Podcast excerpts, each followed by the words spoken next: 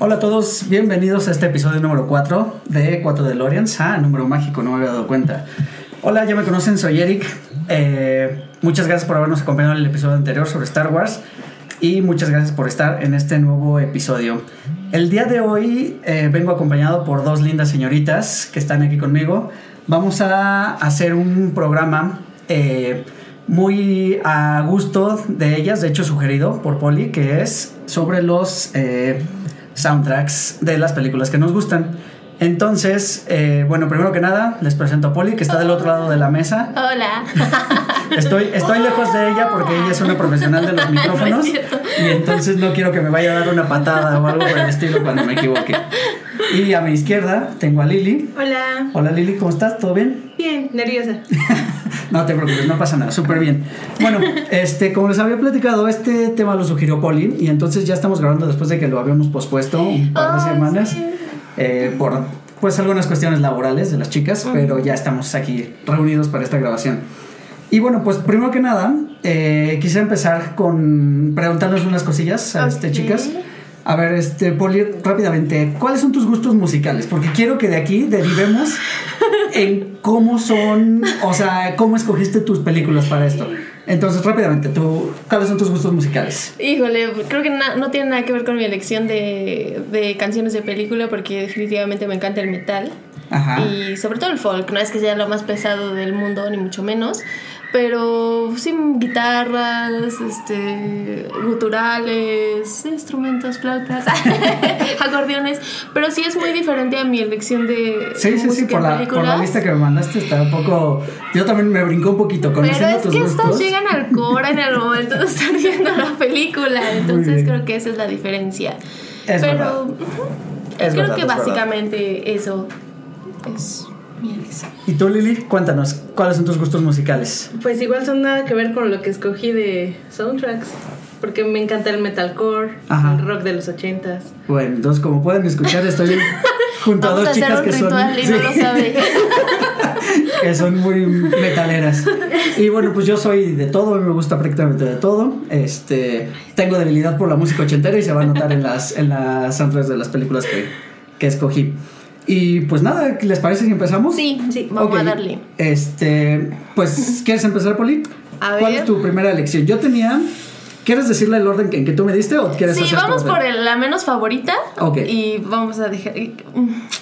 Mi menos, o sea, mi menos favorita, pero de verdad es que esta película me gusta mucho. Y te había dado otra. ¿Qué fue la que cambiaste? Nota, cambiarla. la que cambió Poli antes había sido Moulin Rouge, Ajá. dirigida por Baz Luhrmann, con Nicole Kidman y Ivan McGregor. Es buena película. Es muy bonita, me gusta mucho. Y sobre todo, pues es un musical.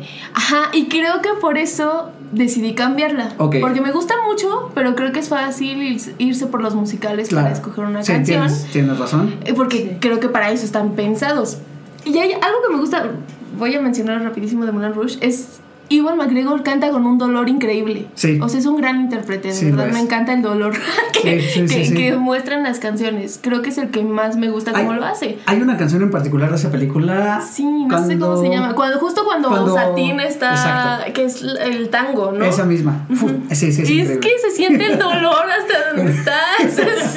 Es, es desgarrador lo que hace. Pero bueno, eh, menciona aparte, entonces, ¿cuál fue entonces Y el cambio? por entonces que la, cambié por Elizabeth Town. Elizabeth. Crowe. Me gusta mucho, mucho ¿De qué el va la película? A ver, cuéntanos rápido. Pues es una historia romanticona. Ajá. Cameron Crowe es como muy, muy así de, de presentarnos chicas, la chica ideal, ¿no? La chica que te va a salvar de la tragedia, que estás muy mal. Es con Orlando Bloom, Ajá. Kirsten Dunst, Susan Sarandon. Ay, Kirsten Dunst. Es- Qué bonita es ella. Aparte, ay, ¿qué pasó? No, sí es muy linda. Aparte creo que este papel es como justo todo lo positivo, ¿no? Orlando se quiere suicidar porque tuvo el mayor, eh, ¿cómo se dice? Pues la o sea, le fue muy mal en su Sí. trabajo, diseñó un tenis que salió horrible, lo despiden porque fueron, ¿cuánto? Eh, ¿cuánto? Y lo remarcan tanto en la película los millones de dólares que hizo perder a la compañía, entonces lo despiden, ya no, siente que ya no vale la, nada la pena, le avisan que se muere su papá y que tiene Sí. que ir por el cuerpo a, eh, Al a pueblo, Elizabeth Town, precisamente, en donde creció. Kentucky. Este, y pues se conoce a esta chica que es este azafata en que le que ella lo ve y luego luego dice de Sí, soy, sí. ¿no? Y este y pues ya creo que de eso va la película, es Bueno, una historia de amor. Es una historia de amor, es una comedia romántica. eh, No tiene tanto drama en realidad. No, está muy bonita. Creo que, me, bonita. gusta. Lo que me gusta mucho es. Y creo que tiene que ver con la elección de, de la canción que más me gusta. Es que lo que tiene que ver con la familia. ¿No? O sea. Sí, sí, sí, sí. a- a- o sea, como que la mamá, que en este eh, es Susan Sarandon, está súper enojada porque ella vive con la idea de que la familia lo, de su esposo la odia porque se lo llevó, porque es la chica de California. Hasta ella lo dice, no soy la chica de California que se lo llevó. Claro. Y no, lo cierto es que más bien ella siempre fue muy, muy payasa y no se dio la oportunidad de conocer a la familia y ese lado de su esposo que, pues que él los quería muchísimo, ¿no? Entonces, Sí, ese es el Eh, mensaje que nos está dejando, la importancia de sí, la creo que más sí. que el, el romancillo es más como Sí. la onda familiar y creo que eso, eso me gusta mucho de la película. Ok, y entrando al soundtrack, cuéntanos del soundtrack. ¿Cuál es la canción favorita de, que, que- de este soundtrack para ti? Ok, me gustó mucho tu Ahora, trabajo. y vamos a hacer rápido este ejercicio. No les había platicado yo, pero el ejercicio es, vamos a decir cuál es la canción favorita y la parte favorita de la película. Pueden coincidir o pueden no Ok, coincidir. ok, ok. Entonces tenemos un poquito esa libertad, ¿vale? Sí, va. Entonces, a ver, Pues la sí canción coincide, favorita. sí coincide. esta vez, es. Ajá, es My Father's Gone de Elton John. Y qué buena rola. Y creo que es justo la escena en la que Orlando empieza el viaje por carretera que le, le recomienda Claire que haga, porque él tiene que hacerlo solo y lo estuvo postergando con su papá y su papá ya se murió, entonces va, con las cenizas del papá a un lado. Híjole, sí, sí llega. Ay, es muy bonita Sí, esa escena. Sí, o sí, sea, cuando él empieza a recordar todo lo que vivió con su papá y Elton John cantando, ¿no? Es como- y así estoy llorando. Es, es muy bonita. Creo que esa es. Es la, la canción y la parte que más me gusta de la película. Muy bien, tremendo, muy buena elección. Y vamos entonces con Lili. Lili, ¿cómo quieres empezar tu lista? ¿Con- ¿Así con el orden en el que me diste o tú dime cuál, es la, la que tienes ahí puesta? Pues puedo empezar. Mi favorita de todas las que escogí es Mulan.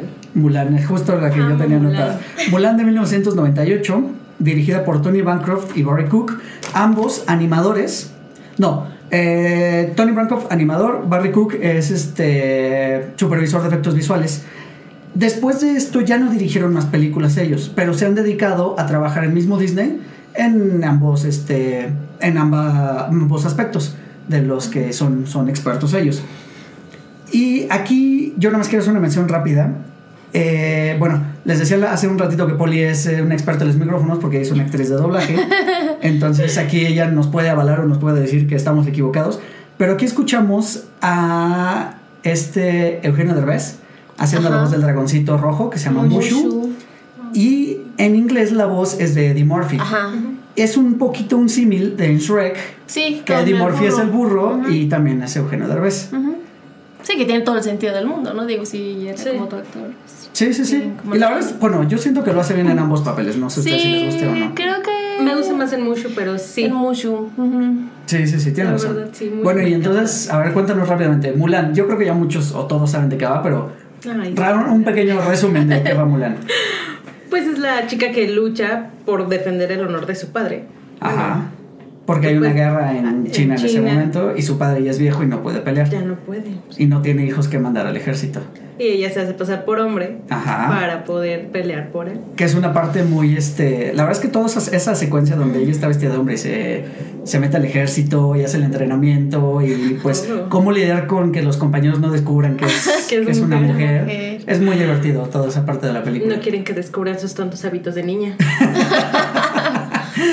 Pero está padre. Y Sí. viene... Es este año. Si no es este año es el próximo, pero viene Según Mulan es en live este action. Este no año. quiero verla. ¿No la quieres ver? ¿Por qué? Honestamente, no. Vila para que la odies o la ames. Sí, exacto. Estoy que tener- 100% segura de que la voy a odiar porque leí comentarios de la directora que decía cosas que nada que ver con la versión de Disney, que pues, bueno, ves que Disney cuando ha sacado sus live action es idéntica la animación a la real y es como, pero esta no, o sea, sí, va a ser Ok. una cosa Ajá. completamente distinta, creo que mucho ni siquiera habla. Ok. Bueno, pues O sea, es- es que en realidad, no sé, está raro porque, por ejemplo, en el libro de la selva no es tal cual cuadro por cuadro. La historia es más o menos similar, pero sí hay cambios. Ujú. Eh, lo que hemos visto del tráiler de Dumbo también Hay cambia muchísimo. cambios. De hecho, el ratoncito creo que sale nada más en una jaula y no sé si vaya a ser parte de la película, espero que sí. Y la que sí parece que va a ser cuadro por cuadro tal cual es la del Rey León, que se viene en un live action entre grandes comillas. Que sí. no Porque, veo a pues- León actuando. Exacto, exacto. El sindicato de leones Sí, no, lo permitió. no lo permitió. Exacto. Bueno, y entonces de Mulan, canción favorita y momento favorito de la película. Mi canción favorita es la de la que cantan cuando están en el entrenamiento, justamente. Cuando de están hombres entrenando. de, ¿Cómo se llama? Hombres de acción. Ah, me sí. encanta esa Sí, canción. es muy buena. Más que la de mi reflejo, que también me gusta, pero no, esa No, es mi está muy favorita. esa. ¿Y Sí. es- esa canción la podrías poner tú en tu playlist o no? Sí, claro. Súper bien. De hecho está como en tres.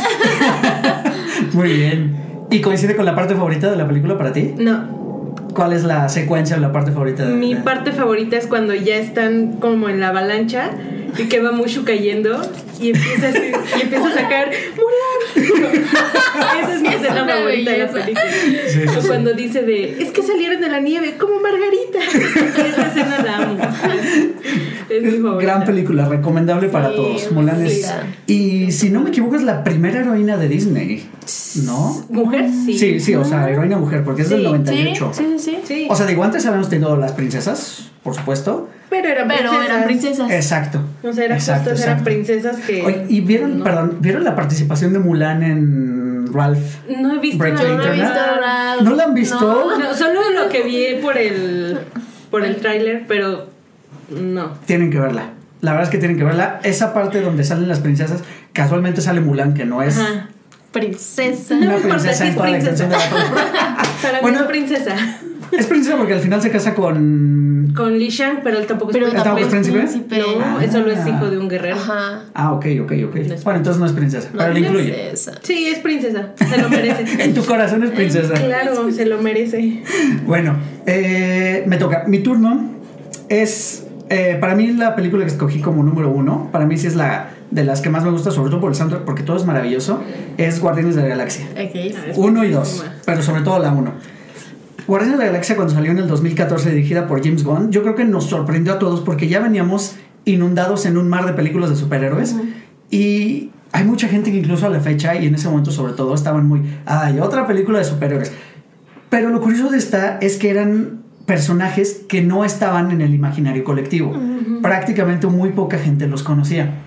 Y entonces cuando sale el tráiler y vemos a este mapache con un rifle o una metralleta y vemos a este árbol que solo dice I am Groot y o sea, vemos este grupo de personajes que no tienen nada que ver uno con el otro y se juntan para hacer un equipo y se convierten en los Guardianes de la Galaxia y es, es una gran película a, a mi parecer. La canción favorita, mi canción favorita de esta película es la de Ain't, Mountain, Ain't No Mountain High Enough de Marvin Gaye y Ok, Tammy Terrell sí. es la verdad es que esa canción me, me encanta. O sea, yo soy sub, de gustos super ochenteros, ya lo había yo mencionado antes. y esa canción es, es increíble. O sea, me encanta porque pues habla de, del amor, de cómo superarse, de que no hay nada que se vaya a interponer entre, entre dos personas. Por eso me gusta muchísimo esa canción. Y la escena favorita, que no está musicalizada con ninguna de estas canciones del soundtrack, es la de eh, cuando escapan de la prisión. Donde, donde Rocket hace la broma de que le tiene que quitar una pierna a un biónica a uno de los prisioneros. sí. Pero toda esta secuencia es, es increíble. O sea, desde el plan y luego cómo Groot lo arruina o no lo arruina, pero se adelanta a las instrucciones. Es, y pues la verdad es que la película es muy, muy, muy, muy divertida. Sí, yo tengo. Muy buena. Yo tengo un conflicto con Guardianes de la Galaxia, no A la ver, 1 con la cuéntanos. 2. Ok. A mí me encanta, o sea, eh, creo que tengo que reconocer eso, ¿no? Lo que hizo Marvel, lo que hizo James Gunn de dar a conocer Que por estos cierto, personajes. que por cierto, ya lo ya regresaron lo para dirigir la 3. regresaron otra vez. Qué bueno. La verdad es que qué bueno. Sí. Ay, híjole, pero. Y creo que le funcionó tan bien la fórmula que odié que la repitieran a dos. O sea, que fuera un bombardeo de canciones. Porque creo que ya había funcionado. Ya, o sea. Fue de una Sí. vez y está bien, pero también, aparte creo que todas las cosas que se hicieron después de Guardianes de la Galaxia ya tenía que tener un soundtrack increíble y todo tenía que salir canciones cada cinco minutos y eso me conflictuaba. Bueno, bastante. pero fíjate que en estas están como, siento yo, a mi parecer, que están muy bien elegidas, porque aparte no son canciones súper conocidas. O sea, no son el top 100 de canciones de los 80. Sí. O sea, no pusieron thriller de Michael Jackson o Las no que- pusieron Maniter. O las que por lo general ponen en las películas que tienen tema de los Ajá. 80, ¿no? Exactamente, o sea, creo que les cargaron un poquito y las metieron bien. Pero tienes razón, sí repitieron la fórmula y lo vemos ahora en Capitán Marvel, donde Sí. dicen. Bueno, yo ahora, no he visto Capitán ¿No has visto Marvel. Capitán Marvel? Está buena. ¿Ya viste a Capitán Claro. Marvel? ahí? Sí. Bueno, eh, espero que no sea un spoiler No, para hecho. pero pusieron un soundtrack noventero porque pues la película está desarrollada en los años 90, creo que 1995. Sí. Y pero parece que se fueron a lo fácil, aquí sí, porque sí pusieron el top hit de canciones noventeras cantadas por mujeres. Ok. Entonces creo que sí se van a ir un poquito a lo fácil en ese sentido. Sí, eso me choca. O sea, creo que si a alguien le funcionó está bien. Y que- porque quedó perfecto. O sea, fue es una de los de las cosas bonitas de Guardianes de, de la Galaxia de la primera. De la primera, Porque sí. digo, la segunda ya se me hizo muy exagerado. O sea, lo sentí muy forzado. Pero ¿no crees que es como la base de eso? Porque, o sea, es la base la, la música, pero la historia sí es totalmente diferente. O sea, es una historia muy chiquitita Sí. que sucede mientras van camino a algo. O sea, van camino a algo, se encuentran con esta desviación y entonces la toman. Pero es que siento que ya no era necesario. O sea, sí entiendo por qué. Por ejemplo, la primera lo entendía más por Star-Lord cuando andaba con su cassette y, y todo esto. Pero ya había pasado una nueva etapa. O sea, siento que, que fue otra vez regresar a lo mismo. Eso es lo único que me conflictúa de la película. Y que me conflictúa ya de todas las series y películas y quieren hacer exactamente lo mismo y meter un montón de canciones. Porque Sí, ya llega un es momento verdad. en que ya pierde el Es impacto. verdad, es verdad, es verdad. Y bueno, entonces no me vayas a regañar por la siguiente, pero pasamos a la siguiente ronda. No voy a regañar a nadie. Ok, entonces a ver, Poli, vámonos con tu segunda película. Ok, este no es la segunda, es la cuarta, porque yo voy como Ah, de, tú vas de arriba para abajo, Exacto. razón, ok. Y es de Suspiria, de Darío Argento. La de Darío Es Argento. lo que te iba a decir, del ¿Suspiria de Darío 77. Argento o la que salió no, ahorita de Luca Guadagnino? No, no, no. ¿La viste? Sí, sí la vi. No es mala. Ajá. Qué horrible final. Dios mío, echaron a perder Te, todo. te soy honesto, yo no he visto ninguna de los dos. ¿Tú, Lili, has visto alguna de las dos? Híjole. ¿Es, es terror? Es suspenso? terror, es terror, es terror. Terror, ok. Darío Solo Argento. sé, solo sé que es como una de las, creo que es la primera imagen, la primera escena de las muertes, es como muy clásica del cine de terror. Sí. Es lo único que sé de ella. Sí, sí, sí. Bueno, Darío Argento es eh, cineasta italiano que viene a esta onda del terror. Y hace poco estaba platicando justo con mi maestro de terror y dice que a él no le encanta. Tenemos visitas. Tenemos visitas. Vamos a hacer un Vamos pequeño hacer corte. una- Ignoren eso que suena.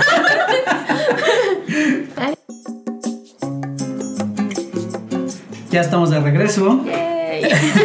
Disculpen la pequeña interrupción, pero es que pedimos un poco de azúcar.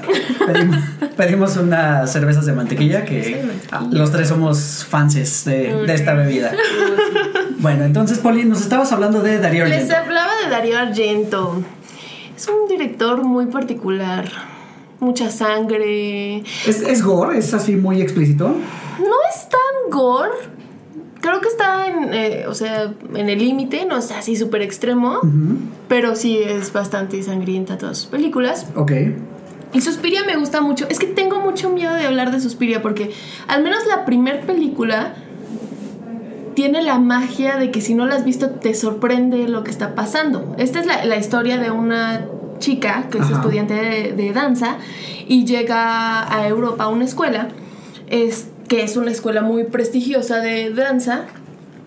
Y, pero cuando llega, nadie le abre, aparte hay un tormentón espantoso. Y sale una chica de la academia Ajá. súper histérica y ella la ve corriendo. O sea, son como muchas secuencias así como... Psicodélicas. Un poco, y la música, y por eso me encanta esta película, as- tiene un gran papel. Y aparte las escenografías son como muy coloridas, un poco como lo que hace Kubrick en The Shining, que es como muy este, simétrico, y- Sí, sí, sí. pero aún todavía más, y más colorido, como O sea, súper al Y extremo. que te encierra en un Exacto, ambiente y es como eso- muy chillón y, y todo entiendo. eso. Entiendo, entiendo. No es la gran película ni la gran historia, pero Ajá. está bastante agradable, divertido. Bueno, si les gusta el cine de terror, es bastante divertido, este, bastante Ok, y entonces, ¿cuál es la canción y parte favorita o aquí son diferentes? Ok, yo no sabía mucho del soundtrack de esta película porque está muy padre, pero nunca realmente me puse a investigar porque no hay como que salga una canción. Es más como soundtrack, soundtrack. Como tal, ajá. que lo tocó una banda de rock progresivo italiana que se llama Goblin. Yo no sabía. Ok. Es una banda bien rara, la estuve escuchando y sí está de miedo. Este. ¿Pero entra dentro de tus gustos o no tanto? Pues no tanto, no soy tan fan de lo progresivo. Ok. Pero está bien para un día si estás marihuano, supongo. que lo escuches, Habrá que intentarlo un día. Este. Y hay. Híjole, es que hay dos temas que me encantan. Uno, el tema principal, Ajá. que es muy bonito. Es, es como muy de terror. Tiene unos como. Como percusiones muy padres, como muy intensas. Y el tema que más me gusta es uno que se llama Witch. Y es que la canción tiene dentro de ella unos eh, como susurros, como si estuvieras en el bosque atrapado y de repente el viento hace ese juego de que si te están hablando o no te están hablando. Es bastante inquietante, la música es bastante inquietante y junto con la escenografía creo que es lo que hace que la película valga la pena. Por eso no me gustó la nueva versión. No tiene esos elementos. No, es como más ah, hacerla oscura, como... Como es que si es terror tiene que ser perturbador y sí tiene unas cosas muy impactantes de, de- de cosas físicas y que ay. ¿qué está pasando? Y Tila es, que nunca me acuerdo de su apellido, es súper maravillosa actriz, pero pierde esta magia de, de lo que había hecho Argento con la primera película. No me desagradó, pero...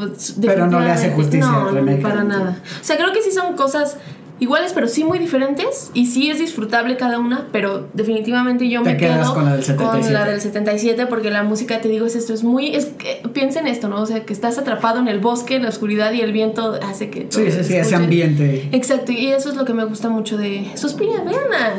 Se divierte un rato. yo, yo la, la pienso buscar, la voy Sí, a buscar. está- Digo, entre tantas cosas que tengo que ver, pero espero darme un chancecito para verla. Sí. Y Yo entonces, que Lili, tenga ganas de espantarme, te juro que la voy a No te ver. vas a espantar. Es que soy súper Te miedosa. vas a divertir. Ok. bueno, y entonces Lili, tu segunda Mi película. segunda es la de Sweeney Todd. Mm. Sweeney Todd. Muy bien, Mm, Sweeney Todd. de Tim Burton, con sus estrellas predilectas. ¿Sí? Eh, cuéntanos de qué va la película, rápido. Pues es un barbero que regresa a Londres después Es- de mucho tiempo. Perdón, es una obra de teatro, ¿no? Sí, era una obra de teatro. Primero es una obra de película. teatro y luego hicieron la película.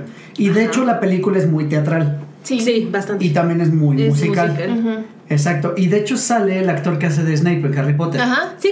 Y sale. ¿Quién más? Sale alguien Pues más. es Harry Potter, creo también. Ah, en la ¿sale? película. No No, no, no, no, no. Daniel, pero hay muchos del. Sí, sale. de- sale Sí, sale María el- Harry. También sale el que. ¿Con la gusano no sale? Sí, Sí. es Sí, el no. como el mano derecha de, Ajá, del de- personaje Del de Snape. personaje de Snape, que es como el gobernador o el. Es algo así, me parece. Bueno, tiene un puesto en el, en el Sí. gobierno y me parece que anda recargando el impuestos. chico que sale ahí, el rubio, es el que Es sale el de que- Grindelwald de joven. Ah, ¿de verdad? Sí, o sea, cuando está, bueno, cuando hacen como una regresión en la de Harry, Harry Potter, Potter. en las 7, creo es. Ajá, aparte Cuando uno. buscan el libro, Ajá. que es cuando se dan cuenta que Grindelwald robó la varita, La varita, etcétera, etcétera. Ese Grindelwald es ese chico. Ok. Bueno, entonces la historia es Sweeney Todd. Sweeney Todd es un barbero. Sí. ¿Había estado preso o algo por el estilo? Me lo estoy imaginando. Sí. Tiene mucho que la vi, la verdad. Sí, está preso por... Bueno, lo mete, de hecho, el personaje de Snape es el que lo mete preso porque quería estar con su esposa. Que es Elena Bonham Carter. No. No. ¿No? No. Sé cómo se llama No sé esa cómo se güerilla. llama la actriz. Ah, no, Elena no Bonham. Carter, ella está enamorada de, De- Sweeney Todd, ¿correcto? ajá, O sea, le idolatra. Ajá. eh. Sí. ¿Sabes que hay una escena increíble de esa película que es cuando están en la playa y que traen estos bañadores Sí. súper de los años sí. 30? Sí, es bien increíble. eso. Y la cara de los dos. Ajá. Ajá. No, ella está feliz y él así de. Es con su Y- cara de... "Mm, La odio tanto. Exacto. Pero bueno, vamos al grano. Se llama El Barbero Asesino porque, Porque es un barbero asesino.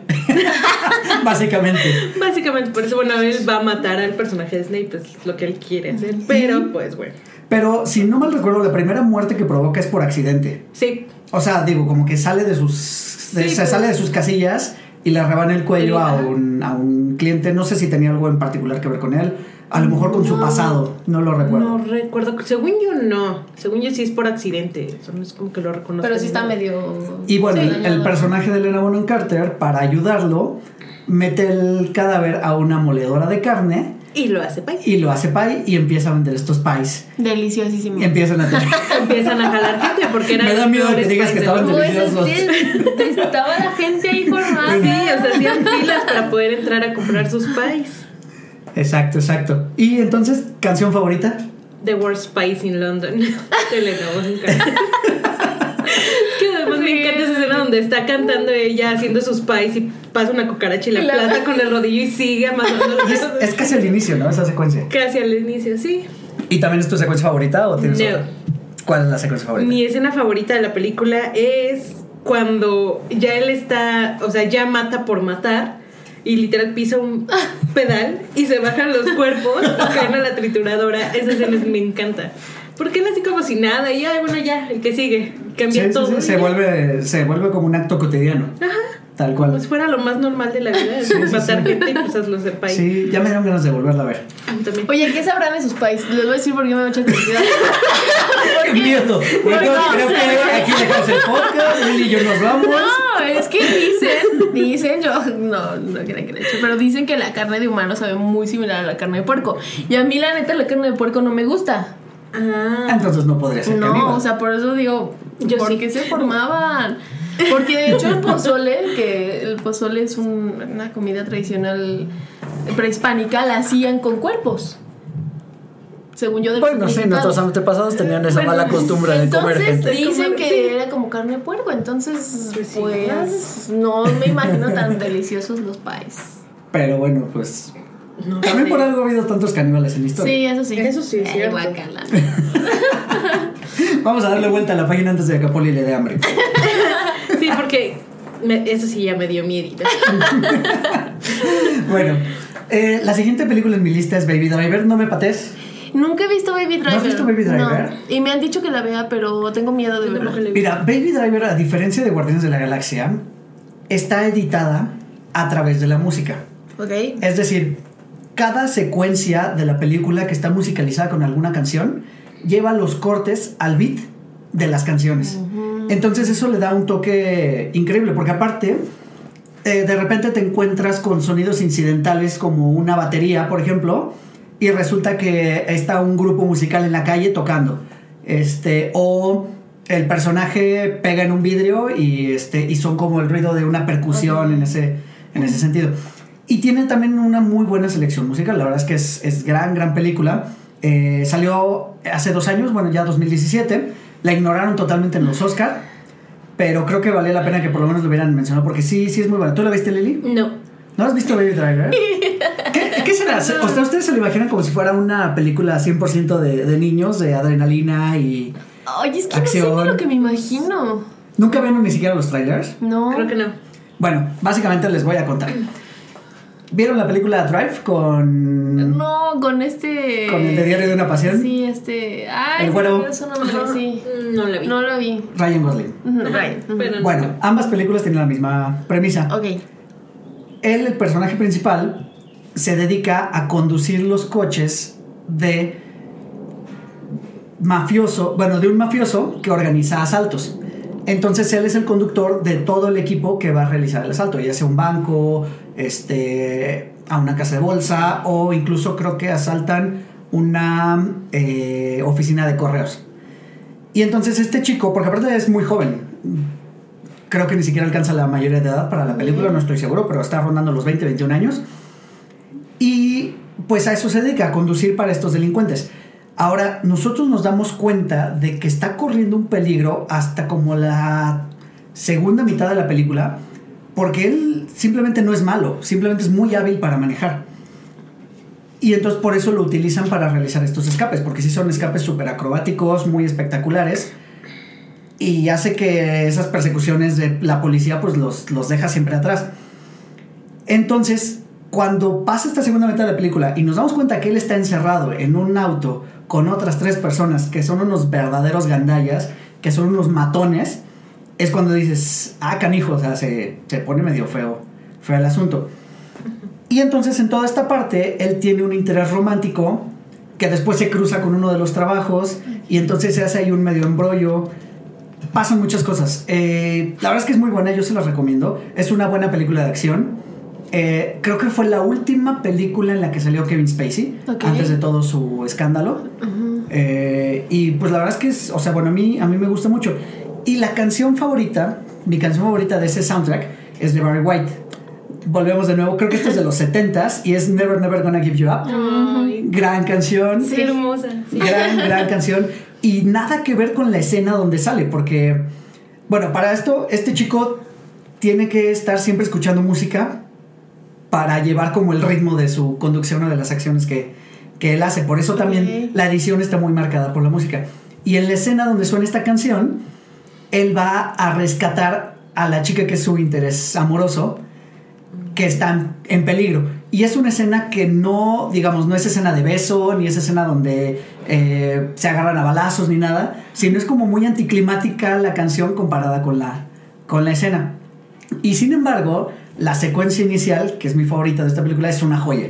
Es una verdadera joya, es el primer asalto, escuchamos la música por primera vez, vemos el escape, vemos unas maniobras de conducción también fabulosas. La verdad es que es una película que vale, vale muchísimo la pena. Cuando puedan, La échenle un ojo. La voy a ver. Sí, sí, sí, por favor, véanla. Sí, ya está bien, ahora sí. Una más para ver. Exacto, ahí que vamos a ir haciendo lista. Aparte, De todos- sí, entonces sí. Sí, ¿saben qué estaba pensando? Todos al final, digo, por cuestiones de derechos no podemos poner las canciones Sí, en esta exacto. grabación. Se las si no vamos nos- a cantar. Nos bajan el video, pero se las vamos a cantar. no, no, les vamos a poner una lista aquí abajo en los Sí. comentarios para que puedan buscar las canciones si les interesan.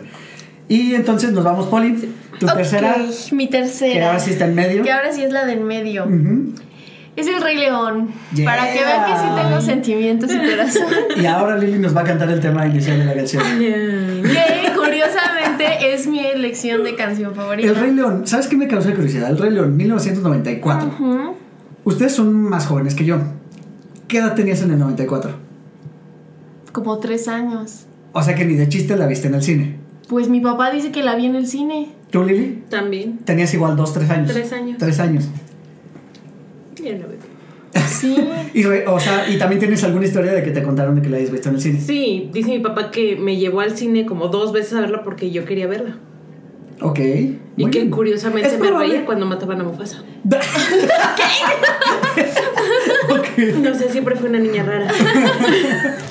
Ok. Y bueno, entonces sale el 94. Ajá. Tú eres muy pequeña. Me imagino que la habrás visto infinitas ocasiones en un VHS o algo. Yo la sigo viendo y viendo y me sigue haciendo llorar igual. Así, o sea, es una de la- esas películas que no puedo superar. O sea, nada más de recordarla me. Me es como- Es que tiene momen- ese momento donde, papá, ya levántate. ¿Sabes qué? Yo, yo tengo. ay, Yo no tengo corazón, perdón. No. es que No, sabes que no es tanto esa parte. Yo siento que no es tanto esa escena. Ah, ¿Sabes cuál me pega muchísimo? Y, y- y tiene que ver con mi elección de. De la canción. de canciones. Ujú. Cuando sales papá en nube. Ay, sí, Ah, es bueno, sí. fuerte lo que le Sí, dice. sí, sí, sí, es una escena Que ha olvidado quién fue. Oh, no, no, esa, ya Sí. no, no quiero llorar. Claro. esto.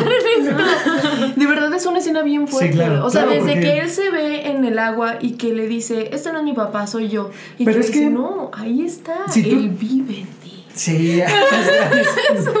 Pero es que tiene, esa escena tiene razón de ser, porque al mo- vivir este momento traumático y al ser un niño y, a, y como Scar lo hace sentir culpable de la muerte de su padre y después tener esta, pues esta educación con Timón y Pumba donde ya Sí, olvida todo lo que todo lo que pasó.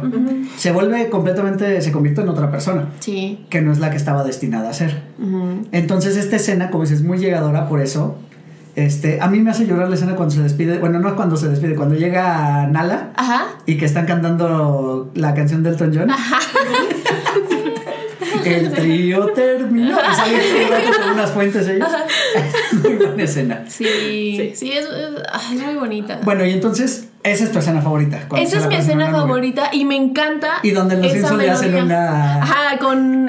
¿Sabes que también me hacía mucho llorar ese capítulo de los Simpsons? De Es que Entonces, es de, del de ese capítulo siempre me causó. Conflicto. Pues es que Mucho yo creo por lo mismo que te recuerda Ajá. realmente a la película y es como de, ay. A mí me empezó a pegar esa escena hasta ya que crecí. tú, Pues, Sí, Sí, y sí, Lisa sí. tocando. Ahora, y- no. No, y aparte, lo- el acierto de ese capítulo de Los Simpsons es que invitan a James Earl Jones, que es precisamente la voz de Mufasa Mm, en El Rey León. Y aquí hace ese cameo, que se supone que es Mufasa, este, Darth Vader sale también. Sí. Y sale como él mismo dando las noticias, porque daba las noticias en algún canal de Fox, si no me equivoco. ajá. Oh, sí, es muy triste. Bueno, entonces, Te esa digo, es tu a mí, escena. pero fíjate, Ajá. descubrí algo muy chistoso. Mi canción favorita es El ciclo sin fin. Es o sea, yo grande. desde ahí estoy llorando en la película. Bueno, no, pero. Te lo juro, o sea, desde que empieza esa canción de verdad me, me pega mucho, así Simba Bebé y los animales. Ay, no sé, me encanta el Rey León. Sí, no, es, es una muy, Me muy buena me película. encanta. Muy buena. Y te digo, y me encanta la melodía de Under the Stars, que es cuando Simba ve lo de la nube. O sea, que cuando le dice Sí, este sí, sí. Rafiki que él vive en ti, me o sea, que todo se escucha como muy, Muy místico. muy místico, Sí. muy con, con tintes también muy de África, ¿no? Sí, exacto. Sí, es verdad. Este eh, son como mis favoritos, o sea, mi momento favorito con la melodía favorita y la canción. Es el ciclo sin fin. ¿Y piensas ver el remake? Sí, tengo, yo ¿Estás- sí estoy muy sí emocionada prendida? por el remake. Yo porque... remake- bueno, perdón, sigue. No, di, di tu primero. Lo que quiero ver es cuando Timón se pone su faldita de hawaiano. Esa canción yo la, Amo esa canción yo la tenía de tono de mi celular. Yo también en algún momento la tuve de tono de celular. Ay, Me esa escena. Sí, es, es toda la película es muy chida. Muy- Sí, y la la, verdad. yo sí tengo emoción por el remake. O sea, espero que de verdad Sí. sea como Y además, y en este caso, por ejemplo, a ustedes, aunque sí la pueden haber visto en cine, quizá no tienen ese recuerdo, pero esta sí va a ser su Rey León. Sí. Porque sí, o sea, va a ser la primera vez, digamos, que la vean en pantalla grande. y que ya tenga como más conciencia, ¿no? De lo que ¿Inglés o español? L- Las dos, la verdad. Ay, Es que te voy a decir algo, el doblaje del Rey León me encanta, o sea, está muy Es muy cañón. bueno. El señor Arturo Mercado es de mis actores favoritos y, y hace una gran interpretación de Simba, o sea, es Sí. de los señores que debo confesar que cuando lo ves es como interior, porque de verdad me encanta su trabajo, es maravilloso ese señor. Y este, y el doblaje es súper bonito. O sea, Scar tiene un. No todos. Sí, todos hacen están muy, muy, muy chidos. Este. Ay, pues el señor Colmenero de Pumba también es increíble. es lo máximo. Entonces, este. Sí, y esa frase de soy un cerdo señor, soy- Sí, entonces yo no tengo problemas. Pues sí, la tengo que ver en español también para ver qué onda, cómo está saliendo. Porque pues yo no estoy acostumbrada a ver el Rey León en inglés, la original. Claro, sí, No, no, yo no. tampoco. No, realmente no. No siempre le he visto doblado. Sí, entonces sí. pues no Bueno, pues veamos qué nos espera el próximo verano. Ya ver, se viene. este. Ya. Pronto, pronto. Y entonces, Lili, tu turno. Mi tercera es la de la 2 de Deadpool. Ay, qué gran película. No he visto No, Deadpool, amigo. ¿Tampoco has visto Deadpool? Tengo que A ver. Tienes que ver tiempo. la 1 y la 2. Tiempo, tiempo. Aquí hay algo que no cuadra. Estamos grabando en los aposentos de Poli. Sí. Y su casa está cubierta de pósters de cómics. Tiene- veo por ahí uno de la Liga de Justicia, dos de la Liga de Justicia, uno de Groot. Doctor veo Strange. el mapa de Hobbit, uno de Doctor Strange. Iron Man. Ahí está Iron Man por allá, Spider-Man. ¿Cómo es que no has visto Deadpool? Esa es la razón por la que no me gusta Deadpool. Cuéntanos. Me- no, yo no quiero arruinar Tienes la razón. elección de Lily. Olvídalo. Estás castigada. Después les contaré porque. Sí, oh, tienes no, razón. cuenta, cuenta. No, no, no. No me vas a Bueno, luego, en el siguiente, en la siguiente participación. Entonces, Deadpool 2. ¿Deadpool 2 Sí. te gustan más que la 1 o solo las canciones? No lo sé, es que con las dos me río demasiado, entonces las dos me han gustado muchísimo. Es que, híjole, también es algo que se salió de, digamos, la línea que estaban llevando igual las películas de superhéroes. Sí. A pesar de que Deadpool no es un superhéroe, como él mismo lo dice. No, es antihéroe, pero pues es genial. Yo, yo tengo conflicto con esa palabra, pero también es tema para otra ocasión. Ah. Pero entonces, ¿la 2 te gusta más que la 1? No sé, tengo escenas favoritas de la 1 y tengo escenas favoritas de la 2. Ajá. Entonces, como no es. No las puedo comparar una con la otra, no puedes coger una. O sea, las dos me encantan. Sí, sí, sí, la verdad es que ambas son muy buenas. Y entonces, a ver, refrescanos la memoria y cuéntale a Poli de qué va Deadpool 2. Hazle un spoiler porque no la visto. Cuéntame. Y no la va a ver. Nos cuéntame. ¿Qué? ¿Cómo que no la vas a ver? Sí, no, sí voy a llorar. No llores, Lili. Bueno, Bueno, Deadpool 2, en...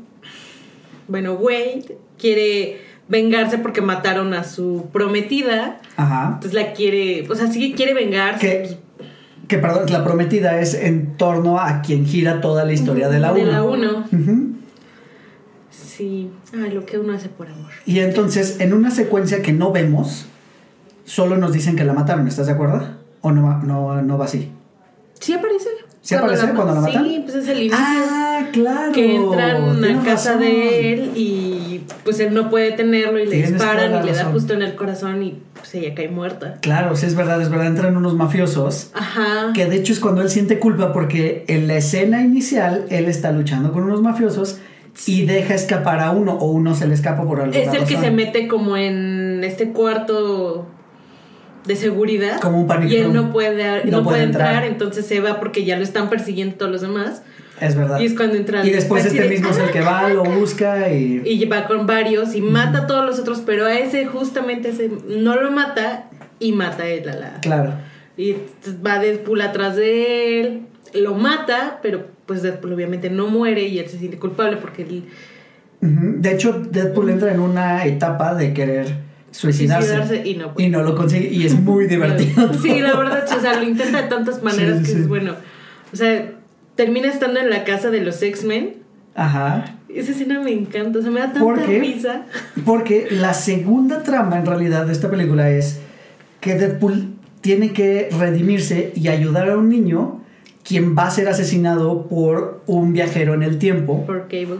porque es Cable, porque en el futuro este niño cuando crece mata a la familia de Cable. Sí, pues se vuelve asesino, se vuelve un malo. Exactamente. Y a mí esta película más que otra cosa creo que nos enseña mucho acerca del bullying y sus consecuencias. Sí. Digo, sé que está un poquito ya sobado ese tema y que pues muchas veces incluso de chiste lo decimos de pues el bullying en mis tiempos forjaba el carácter, pero la verdad es que sí es algo que es grave. Sí. Y hay este momentos en donde puede sobrepasar y, y en este caso a este niño es tan buleado y, y él se siente tan odiado por los demás que cuando descubre su poder lo usa para, para el mal, para dañar mal. a otras personas. Sí, bueno, también por la persona con la que está después, ¿no? Que ya que Wade lo deja y este niño cree que lo odia y todo, que está con este... Ah, ¿cómo fue? ¿Colossus? Sí. O sea, ¿Sí? Sí, se queda con él. No me acuerdo. Bueno, no recuerdo exactamente la escena. Pero pues es el que le dice como, o sea, lo que debe de hacer. Pues es alguien más grande, porque además este niño está con la idea de... Los meten a Ice Club. Ice Club, no me acuerdo cómo se llama. Ah, A la prisión Ajá, de sí. mutantes. Lo meten ahí y está con la idea de busca al más grande y hazlo tu perra y no Ah. sé qué. Como de- es verdad. Y es cuando encuentra al Juggernaut. Ajá. El Juggernaut es el personaje. Sí. Que también está muy bien logrado ese Sí, personaje. está increíble, increíble sí se ve. Wow. Digo, aunque en la película de X-Men, la 3, en Last Stand, tuvimos a un Juggernaut bien hecho. Este Juggernaut también está, Está increíble. está increíble. Sí, y bueno, entonces, sí. la canción y la secuencia favorita. Mi canción es la de Welcome to the Party, que es la que sale cuando ya van a, a detener al niño antes de que mate al. Cuando al ya se une con Cable, Ajá. ¿Cierto? Sí, cuando ya van a, a matar al niño y shalala, y que Wade está en una escena de no, es que él puede cambiar, él sí puede. o sea, Se da un discurso. ah, Sí, súper. Bueno. Pero la escena que más me gusta es cuando el Juggernaut le arranca las piernas. Cuando le están creciendo sus piernitas y que tiene piernitas de bebé. y que aparte hace lo de bajos instintos, ¿no? Que abre las Exacto. y la cruza. es que sí, es, es Está un- increíble, o sea. es pura chacota esa película. sí. Pon y vela, la Te verdad es que no te vas a arrepentir. demasiado. Es que no me da risa. Bueno, ya no voy a decir nada. Igual un día que estés aburrida y tengas ganas de reírte, vela. Es que yo lo intenté con la primera. Con O la sea- primera me prometieron que me iba a reír. Pero ¿qué es lo que no te gusta? ¿Que es humor muy tonto? ¿Muy de pastelazo? Pues no, creo que es, eh, por ejemplo, prometieron algo que no está en la película, que iba a ser como Deadpool, que iba a ser destructivo, que iba a ser, eh, pues como es Deadpool, pues, y creo que nada más fue un montón de chistes Sí, y, la verdad, y un poco de violencia. Y creo que la verdad el Deadpool del cómic es mucho más divertido. Y tal vez lo que más me enojó fue la idea de la promesa. Mm. Ok. ¿no? Que fue como de, no, esto no es así. Porque, por ejemplo, no deja de ser una historia del cursi. ¿Sí me entiendes? Pues sí, un poco, pero con ese tinte de comedia un poquito negra, un poquito sarcástica. Sí, a mí, A mí sí me gustó, la encanta. verdad, también. Ya saben que yo soy bien bueno, amargada. ve la dos. que- Está Me encanta- Velado. Tal vez me, algún día la encanta escena donde, o sea, de esa misma cuando le arrancan las piernas, que es cuando Deadpool le dice al niño este, dime algo que él tenga que yo no. no digas piernas, sino piernas. Y se va y es como de. Sí, son chistes medio tontos, un poco sí, bobos. pero sí te hacen reír bastante. Pero la verdad es que están. Sí, no, no, no. Yo también me la pasé muy bien. Sí. Bueno, y. Sigo, mi turno. A mí, mi tercera película de estos soundtracks que escogimos es El libro de la selva. La original también. La de 1967. Eh, es una película. Me imagino que ya todo el mundo sabe de qué se trata. Incluso ya salieron dos o tres remakes. Hay otro también en live action. De Netflix. Está, exacto, está ese de Netflix, eh, está el de Disney. Y lo que me gusta mucho es la simpleza de la película. O sea, la verdad es que tiene una historia punto A a punto B y tiene personajes, encontramos personajes entrañables. O sea, tú te puedes acordar de Sher Khan, que es el malvado, te acuerdas de Bagheera, eh, por supuesto Balú, K, la serpiente que tiene sinusitis. Sí. Entonces, la verdad es que tiene personajes muy, muy entrañables. Al, al rey Louis, que es el rey este de los, De de los orangutanes. Y precisamente la canción favorita es I Wanna Be Like You. Ay, Sobre todo porque tan, a mí me encanta mucho el jazz tirándole un poquito al swing. Entonces esta canción es cantada en un tono de swing y la verdad es que es increíble. Y me gusta en español, me gusta en inglés. Hay 800 mil covers y todos me gustan. Es gran Hay un cover de I Wanna Be Like You de Robbie Williams. La verdad se la recomiendo. Igual la voy a poner aquí abajo en un link para que la Sí, escuchen sí. porque está, está muy buena. Y la, mi escena favorita también es eh, pues cuando escapan de, del Rey Louis, cuando tiene atrapado a Mowgli porque quiere que le dé la flor roja que es, que es el fuego, que piensa que con eso ya el, el orangután va a ser igual a los humanos y va a poder dominar.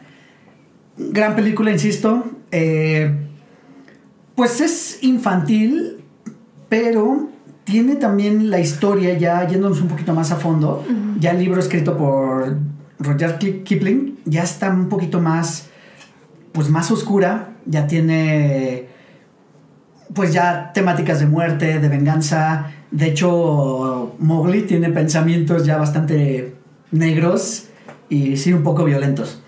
La verdad es que el libro es un poquitín cansado. Sí. Es, es este, cortito, no es muy largo, pero es un poquitín, poquitín cansado por la forma en que está escrito. Creo y aprecio mucho más la historia que nos entregó Disney. Yo creo que mucha gente va a decir, nah, Disney siempre suaviza todo, lo que sea, pero a mí me gusta más. Yo creo que no, o sea, tenían todavía un tiempo en el que hacían las cosas así, obviamente las suavizaban para los niños, pero todavía tenían su impacto, ¿no? O sea, lo que hablábamos ahorita, las cosas que trae Mulan, este, las cosas del Rey León, que también es como muerte y que de niño dices qué está pasando. Sí. Y ya no pasaba mencionamos. con todas sus películas. Sí, ya no mencionamos todas las películas de Pixar donde ocurre una tragedia justo al inicio Sí. y es el motor que Sí, arranca toda que la trama. toda la película. Exacto. Fíjate, del libro de la selva no me creas mucho, pero alguien una vez me dijo que el doblaje de Tintán Ujú. Mención honorífica para Tintán porque. era un actorazo, Sí, Tintán. sí que lo era. Este fue el, uno eh, un doblaje que Walt Disney dijo que estaba prohibido que tocaran, de tan bien hecho que está. Wow, es un buen dato. O sea, que nadie puede rehacer. Nadie ese- puede rehacer el doblaje de Tintán. O sea, en remasterizaciones. Nada, Tintán. Súper bien. Qué bueno, la verdad es que me alegra. un gran Es trabajo. una- Es que Tintán es, es Sí, sí, sí, fue muy, muy, muy buen actor. Bueno, y pasemos entonces contigo, Poli. Oh, llegué a mi número dos. Ya al número dos. Les voy a decir algo que descubrí cuando estaba eh, revisando mis gustos. Ajá. Me gustan los mismos compositores. Ok. Y Elton John también me gusta mucho. O sea, descubrí que Elton John domina. Bueno, pues es una revelación que- que, Elton John está entre tus Está en mí. gustos culposos. Pero el número dos es Batman The Dark Knight Rises. que es la tercera de la la trilogía de tercera Nolan. de la trilogía de Nolan. Ajá. De música de Hans Zimmer. Híjole, Hans Zimmer. Y El Rey. León también la música es de Hans Zimmer. ¿Es verdad? Tienes toda la razón. Entonces descubrí que Hans Zimmer me llega al corazón. Sí, sí, sí, es bueno. Hay una... mm, sí es... Sí, hay un concierto El de Netflix De Hans está muy Zimmer. chido, sí. con canciones de las películas Ajá, que la han ahí musicalizado. está. Y con orquesta y todo está. La Ujú, verdad es que está muy padre. bien. Pues me encanta Hans Zimmer. Ay, lo descubrí. No, sabía que Batman era de, de Hans. Bueno, y esta película, la 3 de esta trilogía, creo que es la menos afortunada. En, bueno, en, como en gustos generales, yo lo he escuchado. A mí me gustan las tres. Sobre todo la 2 es la mejor por mucho. Fíjate, la 2 es mi menos favorita de las tres. ¿Cómo crees? En mi, Polémicas en mi declaraciones. número uno está Batman Inicia. Ajá. Segundo lugar, Batman de Dark Knight Rises. Y en último- último, The Dark O sea, a ti ese Joker tan Mira, emblemático no- que hizo Hitler, No lo. Yo no creo que haya sido el mejor Joker. de verdad. Era el Joker que necesitaba la historia de Nolan. Ajá. Eso es.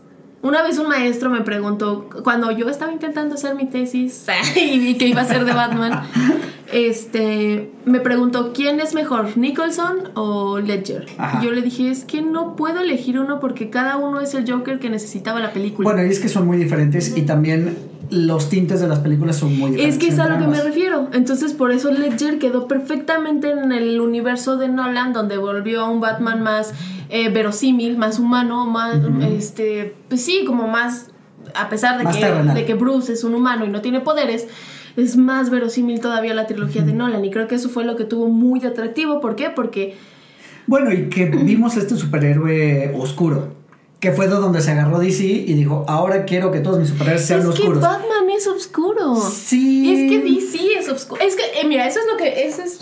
Bueno, empezar los golpes. Ah, No, eso Sí, es- ustedes no lo vieron, pero Poli se ah, A ver, arremangó el no, suéter. mira, para- yo te voy a decir algo. A mí eso es lo que me gusta de DC. DC, en particular Batman, sus personajes y sobre todo sus villanos están súper bien hechos.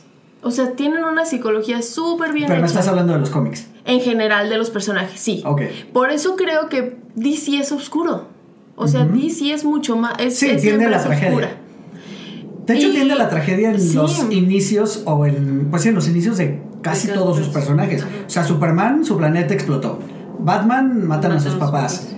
Eh, Pues igual con Flash, su mamá muerta. O sea, Sí, sí, todos sí, están todos mal, tienen un inicio, ¿no? ajá, Pero trágico. lo que tiene Batman es que todos sus en específico sus villanos, porque esa es la diferencia con otros, que los villanos no están tan bien definidos. Entonces, por ejemplo, tú piensas en Superman y no ves más allá del ex Luthor. sí, No hay ningún villano recordable. correcto. Entonces Batman los tiene sub y creo que en Sí, de general de, todos, muy ubicados. de o sea, todos los de cómics, Batman de todos puedo los nombrar ahorita por lo menos cuatro. Creo que esa es la ventaja de Batman. Yo una vez leí algo que decía, Batman tiene la ventaja de que va a ser adaptable a cualquier época. Sí, ¿Por qué? Porque es la historia de una ciudad en crisis. menos a la de George Clooney. Bueno, Bueno, Bueno, es que lo caricaturizaron, sí, es que es caricaturizaron mucho. O sea, creo que bus- creo que todos perseguían un Batman al principio como el de la serie. Y que incluso cuando la serie estaba, los cómics trataban de redimirse porque todos pensaban en el Batman de la serie, en el Batman chistoso, pero los cómics ya eran oscuros. Sí. Entonces Sí, ellos sí. decían, ay, tenemos que hacer algo porque Batman como que ya no está respetado. Y es cuando llega Burton. Cierto. Y entonces ya fue cuando dijo, esto es Batman. Sí, que también tenemos ahí un personaje oscuro y gótico. Que quizá lo, en lo que se diferencia la oscuridad de Tim Burton con la de Nolan es en que en la de Tim Burton sigue basándose en un personaje de un cómic. Es caricaturesco. Y como dices, en el del Nolan lo hace un personaje más, Más humano. verosímil, más urbano. Y eso, creo que eso es lo que le encantó a todo el mundo. O sea. Y está. Fíjate, a mí por eso me gusta mucho la primera de Batman. Batman inicia porque creo que es la historia de un ser roto, que es Bruce. Sí. No, y claro que está roto. O sea, alguien que se pone una máscara y sale a combatir Batman, maleantes. Bruce Wayne está muy enfermo. Eso o sea, de ser- verdad, es Bruce Wayne es de los dañada. seres más dañados en el mundo, ¿no? O sea. ¿Cierto? Y entonces yo creo que por eso Ledger no es el mejor Joker, simplemente es el, el Joker que necesitaban para que fuera algo bueno, pero todo el mundo lo admira, ¿sí? Porque, porque no leen cómics y no saben lo que hay ahí. al, al final de este capítulo, Poli no va a dar sus redes para que no la ataquen porque no le No. gusta el Joker de No, sí me gusta, sí me gusta y no, no voy a, pero digo, insisto, no es el mejor ni, ni transformó al mundo de los Jokers, ni mucho menos. Yo siempre he dicho que me gusta más el de Mark Hamill. Es que el de Mark Hamill es muy bueno. Pero bueno, vamos Pero a regresar, vamos a regresar al tema. Regresemos. Y después grabamos un Después programa solo de uno Batman. de Batman. ¿Cómo se agarramos a golpes? Ah, bueno. Me encanta el soundtrack de Dark Knight Rises porque Ajá. creo que va muy bien con todo lo que está pasando. Sí, Lo que me gusta mucho de esta película es todas las metáforas visuales que tiene. cierto. Sobre todo esta parte de cuando rompes la columna vertebral de una ciudad que es Batman y que está Sí. metido justamente también con la, la ruptura Y literal de su, está en el hoyo. de su, De su cuerpo. cultura, así, exacto. Y me encanta la melodía de Rice, que es justo cuando se está escuchando el corito este de asciende, asciende. Y es cuando está escalando el. Sí, Para salir y de la se prisión. llama Rise, que es cuando escala y aparte cuando ya está afuera y regresa a Gotham. Todo, eh, to- de todo va esta melodía. Es Esa gracias, me es encanta. una muy buena secuencia. esa. Entonces, es la melodía que más me gusta. No sé si es mi escena favorita, Ajá. porque me encantan, o sea, tengo muchas, pero de esta película creo que mi escena favorita es cuando Batman regresa. O sea, cuando se apagan todas las luces y que están en el- unos policías y que se vuelven a prender y que dicen, no, ¿qué está pasando? Y le dice, prepárate, hijo, porque vas a ver un buen show. Esa escena cuando Batman regresa me encanta. Sí, sí, sí. O sea, no digo que sea mala película, pero sí como valorada en el público general, creo Sí. que es la menos valorada de las Y tres. sí lo entiendo, o sea, por ejemplo, lo que hicieron con Bane estuvo horrible, eso sí lo tengo que Sí, aceptar. Que, ¿cómo- el- que no, deja tú eso. Lo que fue así como de, ah, sí, Bane murió por un balazo de Catwoman. Y ya como que se Sí, olvidaron fue- de qué fue- pasó. fue el un hechicero Sí, lo fue hizo de- como, "Mm, pues pobrecito, pero bueno. Sí, sí, pero sí. sí tiene cosas que me encantan de la película que tienen que ver sobre todo con qué es Batman y lo que representa. Muy bien. Buena elección. La verdad es que gran película, buena elección y sí tiene buena música. Sí. Te toca, Lili. Pues la mía es muy, muy ñoña. ¿Cuál es? Cuéntanos. Eh, Bridget Jones Diary. Me Supergirly. encanta esa película. Es una Sí. película Supergirly del 2001, dirigida por Shannon Maguire. ¿Te gusta la, toda la trilogía? Sí me gustan, pero sí, mi favorita definitivamente es la primera. Y aparte aquí tenemos a una Renée Zellweger que representa a una mujer promedio. O sea, porque no es la mujer escultural de Hollywood. No. Eh, no es la rubia despampanante, a pesar de que sí es rubia. este.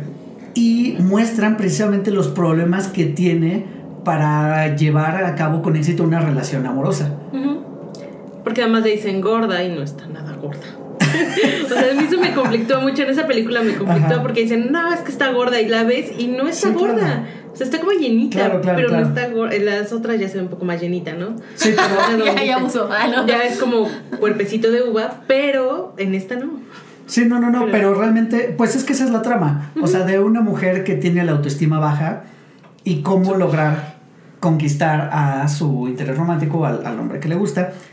Que incluso tiene una broma muy chistosa que es la de la ropa interior. Es fabulosa esa broma, me encanta. La verdad es que es muy, muy Sí. graciosa. O, o cuando se... ¿Es en esa o es en la 2? Cuando se disfraza de conejita. En esa, Es en la esta, primera. ¿no? Sí, que tiene una fiesta de donde Sí. las mujeres se visten de zorras y los hombres de sacerdotes.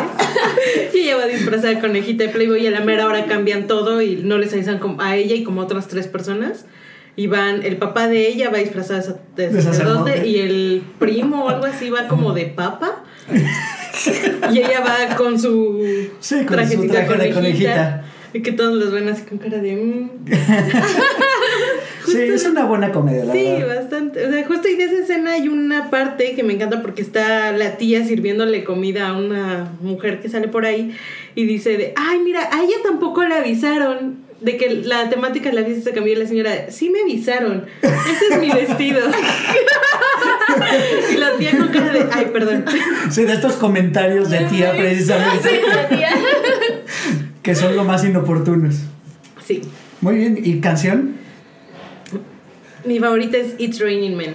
Mm, Muy buena canción. Y justo en ese... Hay un remake de una de las ex Spice Girls, Ok.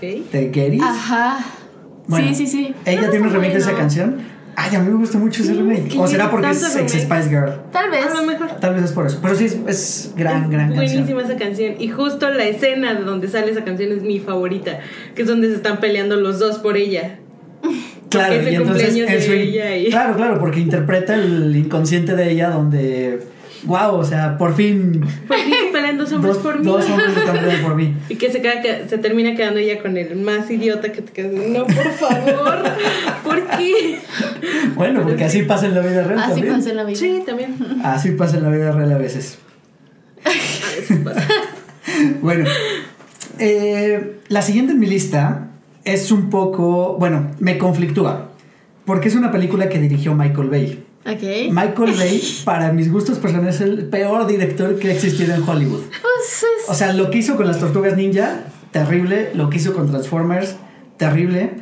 Eh, pero bueno, esta película en particular, de la que estoy hablando, que es Armageddon, de 1998. Ok. Me encanta esa película porque es, o sea, tiene un buen elenco. Tiene, bueno, pues el principal es Bruce Willis. Está un joven Ben Affleck por ahí. Liv Tyler, Tyler. que después le íbamos a ver en El Señor de los Anillos. Eh, y tiene muy buena música. Tiene otro, otro eh, grupo de actores que también son, son muy buenos. Está Steve Buscemi, si no me equivoco. Creo que sí, es el amigo, el que está como medio tocadiscos. Ok. ujú. Este. Es una gran película. Además, en esa época no había de este tipo de películas de desastres. O sea, ya habíamos dejado atrás las películas de los terremotos y de las inundaciones. Y entonces aquí nos presentan un desastre inminente que es el temor, yo creo que de todos, que es un asteroide va a chocar con la Tierra. Y pues sí, sí, si un asteroide va a chocar con la Tierra y un equipo va a irlo a destruir, si hay alguien en quien yo confío es en Bruce Willis. Definitivamente. Definitivamente no hay nadie más a quien le confiaría esa Sí, tarea. de hecho. Y bueno, eh, la canción, pues la clásica canción del soundtrack, la canción de Aerosmith, Ajá. de I Don't Wanna Miss a Thing, es también fabulosa. Y esa escena en particular, que es cuando se están ellos preparando, y esta escena ya muy clásica de las películas que incluso ya les hacen muchos, eh, pues muchas parodias, que es todos los astronautas salen caminando en, en Ajá, cámara lenta, se levanta la puerta y ves, los ves a ellos recorriendo primero de los pies a la cabeza y que se están preparando para el despegue. Pues es una escena icónica que precisamente por eso se ganó que le hicieran parodias. Me, me encanta esa escena. Sin embargo, mi favorita de toda la película es cuando se despiden. Ok. Cuando está Liv Tyler ya eh, en el hangar esperando a que se vayan los astronautas, se despide de su padre, que es Bruce Willis, y luego se despide de Ben Affleck. Y Ben Affleck le empieza a cantar una canción y luego los demás astronautas, bueno, los demás este, hombres que van a esta misión, pues le hacen segunda y terminan cantando la canción. La verdad es que es un momento muy, muy, muy emotivo de la película. Sí, sí, sí te rueda una lagrimita. Sí. La verdad es que sí. Supongo que vieron Armageddon, no Sí, estoy hablando de la no, pared. Yo tiene No. muchos años que la vi, pero sí la recuerdo. Es de esas películas que salían en el 7 por la tarde. Sí, totalmente. Y que de ves- hecho. Pero eh, yo tengo muy presente la canción y el video que es Claro. con la escena de Claro, la claro. película. Aparte era un clásico de MTV. Ajá. Ajá. Entonces creo que por eso la tengo como muy, muy presente. Pero sabes que a mí me pasa algo muy curioso con esa película. Yo creo que por ser Ben Affleck, de repente se me mezclan escenas con Pearl Harbor. Ah, bueno, sí. es algo muy raro. ¿Sí? Pero Sí, son sí, más sí. o menos Y supongo la que también si te aburres, pues mezclas las Las tramas. mezclo. Ay, ¿te acuerdas cuando llegaban? Sí, sí, sí. Pero la verdad es que gran película. De cada, cuando voy se- a volver a ver. Sí, cuando Ya, se la encuentren en el sí, 7, bueno, déjenla, voy no le, no le cambien. Aparte la la siguen, sí, cada ratito la siguen pasando en el Sí. 7 o en TNT, me parece que también Sí, la Sí, es las de TNT así que sí, sí, repiten sí. mil veces. Sí. TNT es el 7 de los ricos. Sí, más o menos. No, ahor- ahorita ya Netflix de los. Sí, ya. ya, te- ya cable, ya. Todo el mundo tiene cable. Sí. Bueno, vayamos a la última parte Mi número uno. y vamos a cerrar. Tu número uno, Poli. Mi película, así. Corazón Valiente. Corazón Valiente. Corazón Valiente de 1995. Del 95. También, esa película supongo que no la viste en cine. No, y La no la vi. visto en las así. trilogías del 5 Sí, como todos nosotros. Y aparte duraba todo el día. Sí, porque, porque, es con larguísimo. comerciales, y con comerciales dura más. Sí, pero es muy bonita. La verdad creo que la primera vez que la pude ver como bien, sin comerciales, este, que ya la pude como apreciar. Híjole, qué maravilla. Sí, dirigida y protagonizada por, Mel Gibson. El gran Mel Gibson. Por- Yo no lo odio, yo lo quiero. Ah, De verdad. Era, era, tenía muy buenas películas antes. Sí. Y es buen actor. Ajá, de hecho hasta la de Señales, No, o sea, es que Señales sí, la vi muy chiquita y no me acuerdo. ¿no te acuerdas de No Señales? me acuerdo de Bueno, Señales. vela en esa porque la verdad es que hace muy, muy buen papel. Y hace poco me estaba contando mi novio de, de una escena de señales ahí, entonces la quiero ver otra vez por eso. Pero yo recuerdo a Mel por Corazón Valiente y por El Patriota, que fueron las dos películas que vi que dije, wow, Mel. Y que son más o menos un símil, nada más uno en Escocia, Y otro, en Estados ajá. Unidos. Pero la verdad, hablan de este personaje que, empezando como una venganza personal, transforma todo su movimiento en una revolución Ajá. para liberar a Escocia del dominio de los ingleses. Sí, me encanta. Es buena película, tiene muy buenas batallas. Y la música, cuéntanos de la música, que se me imagino que es por la es que- muy bonita. O sea, es de James Horner Ujú. y Es que es Y es música muy escocesa. Es muy escocesa. Literal. Y creo que ese es el toque de. Sí, o sea, esas gaitas. Ajá. Ahora, Los ¿ustedes paisajes y la música. han es- escuchado gaitas en vivo? Sí, es hermoso. Yo no, pero no sé, tengo esa pequeña. Pues esa pequeña teoría de que en vivo no sé si suenen tan bien. ¿Viste a Catley, verdad? ¿Cómo, cómo no? No, no son- es, un- es uno de mis instrumentos favoritos. Es un instrumento fuerte y difícil. Sí, sí, O sí, sea, no lo porque no es tan tan como de ay qué hermoso Sí, no es como muy un piano, ¿no? un arpa Exacto. este es como fuerte como Sí, son como de sonidos borrachera como de fiesta Correcto. este y me gusta mucho sí es, es y creo que eso me encanta de la música De hecho, en la película Martin Scorsese de Los Infiltrados, Sí, es que son irlandeses, que son vecinos de los escoceses, pero la música tiene mucha Ajá. gaita. Sí sí sí el tema principal que también quería ponerlo pero dije no no, no, no, Bueno, no. solo tenían que entrar cinco, porque si no, nos- Sí. si de por sí llevamos poquito más de la hora de grabación, pero. exacto. Entonces, Corazón Valiente me encanta el tema de For the Love of a Princess.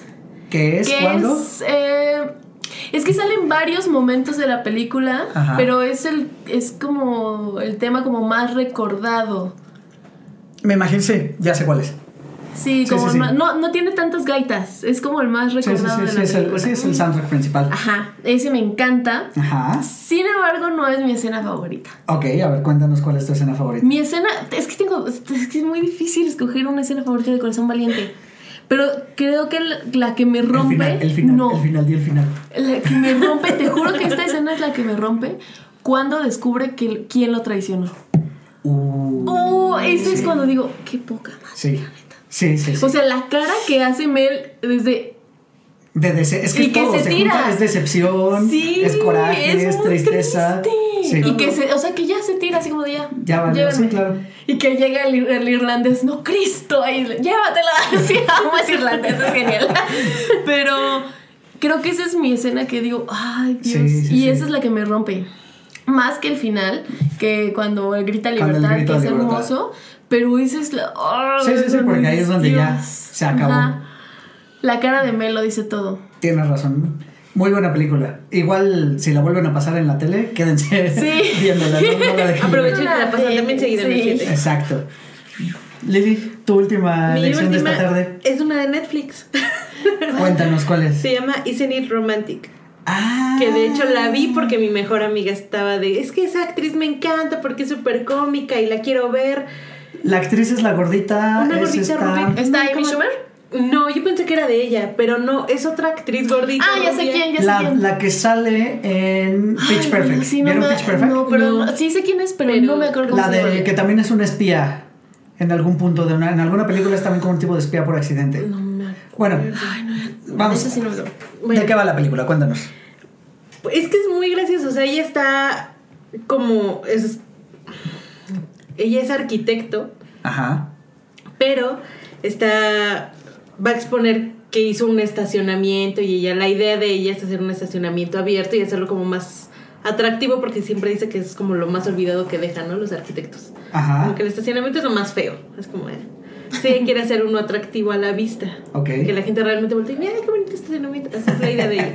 Ajá. Pero pues nadie la toma en serio, la pobre. Y también no sé, es la clásica que está soltera y todo y vive con su perro y ni el perro la pela.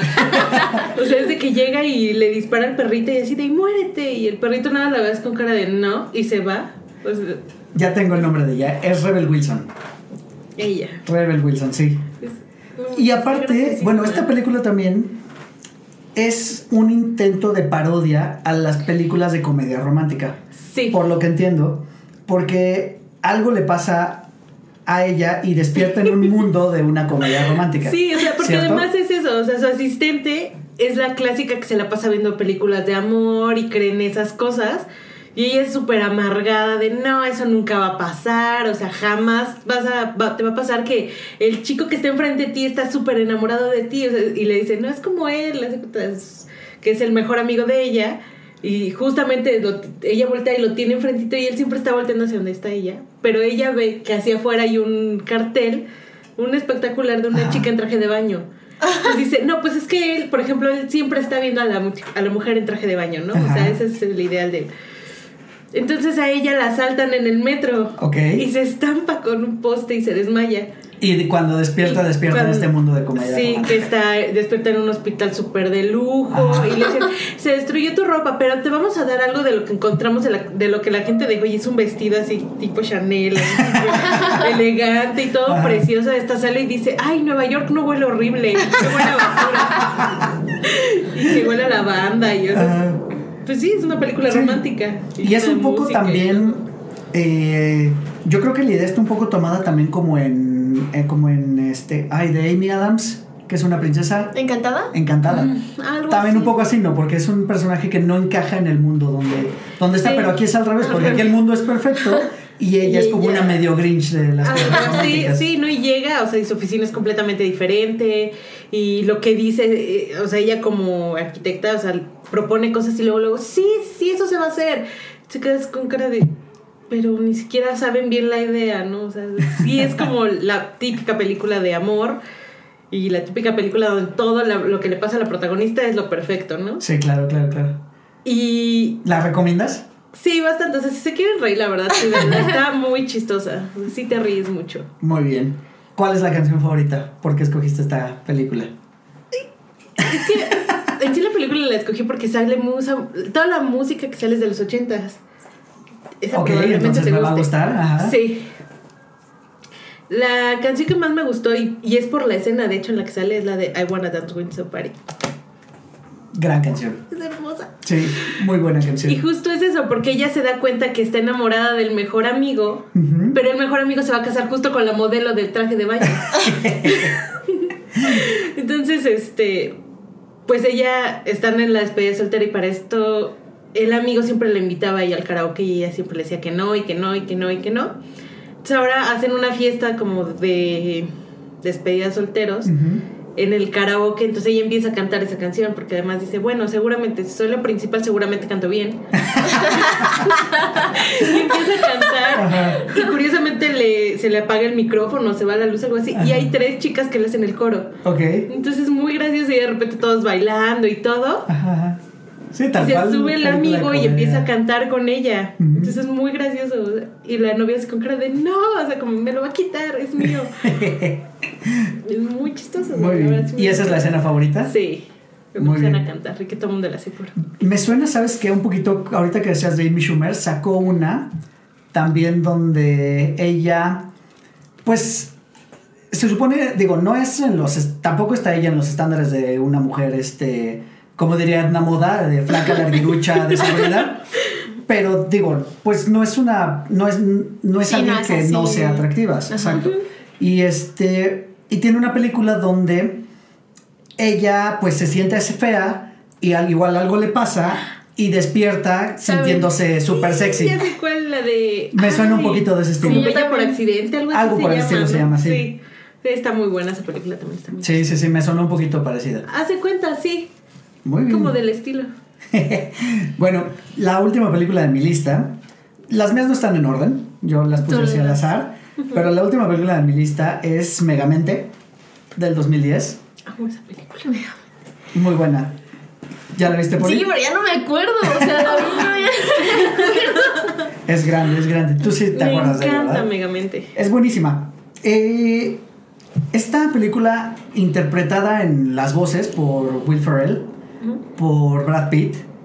eh, ella no me acuerdo quién es la actriz, la, la No principal. me acuerdo. Pero bueno, la verdad es que también es una película que tiene grandes momentos musicales con canciones mediados 80s, mediados 90s. Ok. La verdad es que está muy muy buena, está muy bien ambientada, tiene un poco... Es una parodia a las películas de superhéroes, tal cual. Incluso es una parodia directa a Superman. Sí. Tanto en el inicio de los personajes, todo, todo es una parodia tal cual a Superman. Y eh, hay un momento donde este personaje, que originalmente es el villano, tiene que convertirse en el bueno y salvar la ciudad.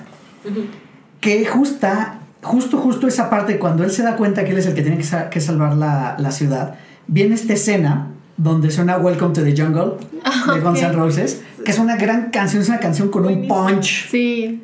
Tremendo, o sea, es un, tiene gran punch. Y precisamente el mensaje que da en esa parte de la película, que le dice a Titán que es el nuevo villano, le dice, sí, eres un villano, pero no un supervillano.